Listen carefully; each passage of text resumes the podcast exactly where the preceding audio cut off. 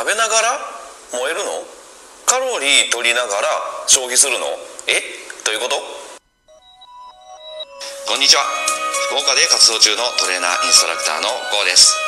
この番組では元超絶運動音痴の私 GO がゆるくても確実にできるダイエットやボディメイクの方法をお伝えしていきます。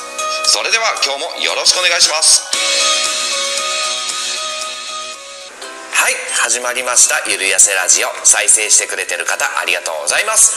今日もよろしくお願いします。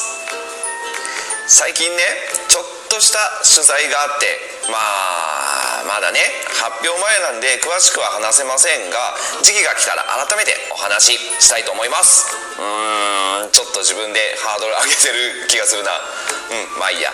さて冒頭のことなんですが結論から言えば、えー人は食事をすることでエネルギー消費をしてます。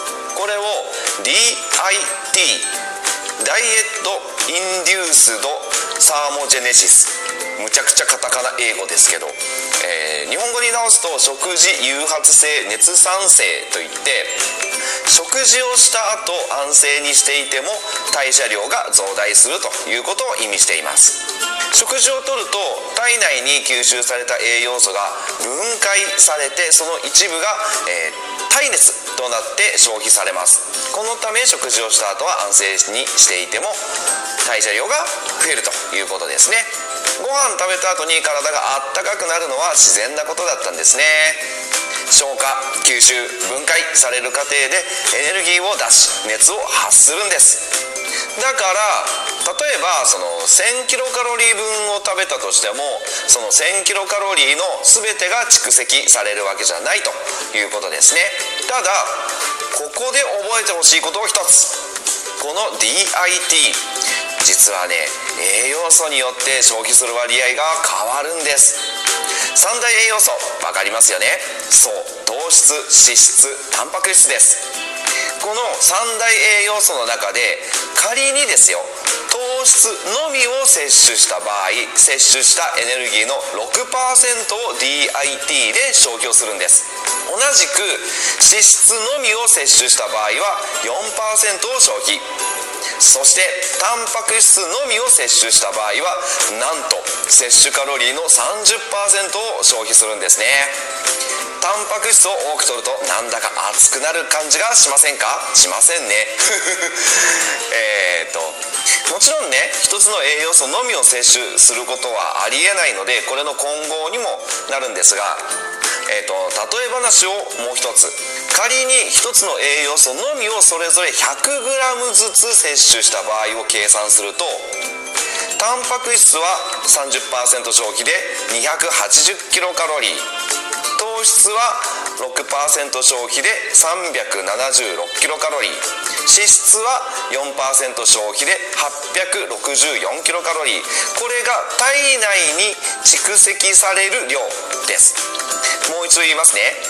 DIT で消費した分を除くとタンパク質は280キロカロリー糖質は376キロカロリー脂質は864キロカロリー蓄積されるんです。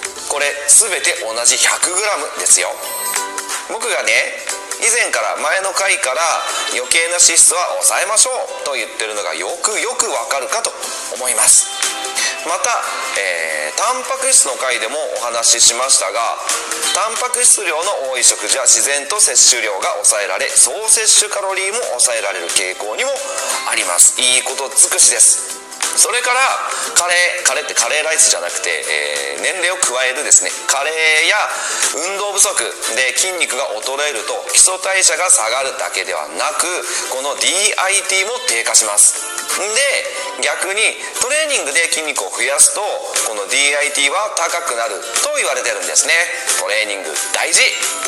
あと食事の取り方としては、えーとよく噛まずに飲み込んだり流動食だけを取る場合に比べるとよく噛んで食べる方が DIT は高くなるみたいですね。カレーは飲み物じゃないですよ。前にも言いましたね。適度に動いてよく噛んでゆっくり味わって食べる。そして寝る時はしっかり寝る。まあ単純ですけれどこれが一番健康的な過ごし方ですよね。さあ今日はここまで。DIT 食事誘発性熱産生いかがだったでしょうか？摂取カロリーの数字だけでは測れないこともあるんですね。日々気をつけておきましょう。いいね。受けるね。ネギいただけたらむちゃくちゃ嬉しいです。あと少しでもためになるなと思ったらフォローもよろしくお願いします。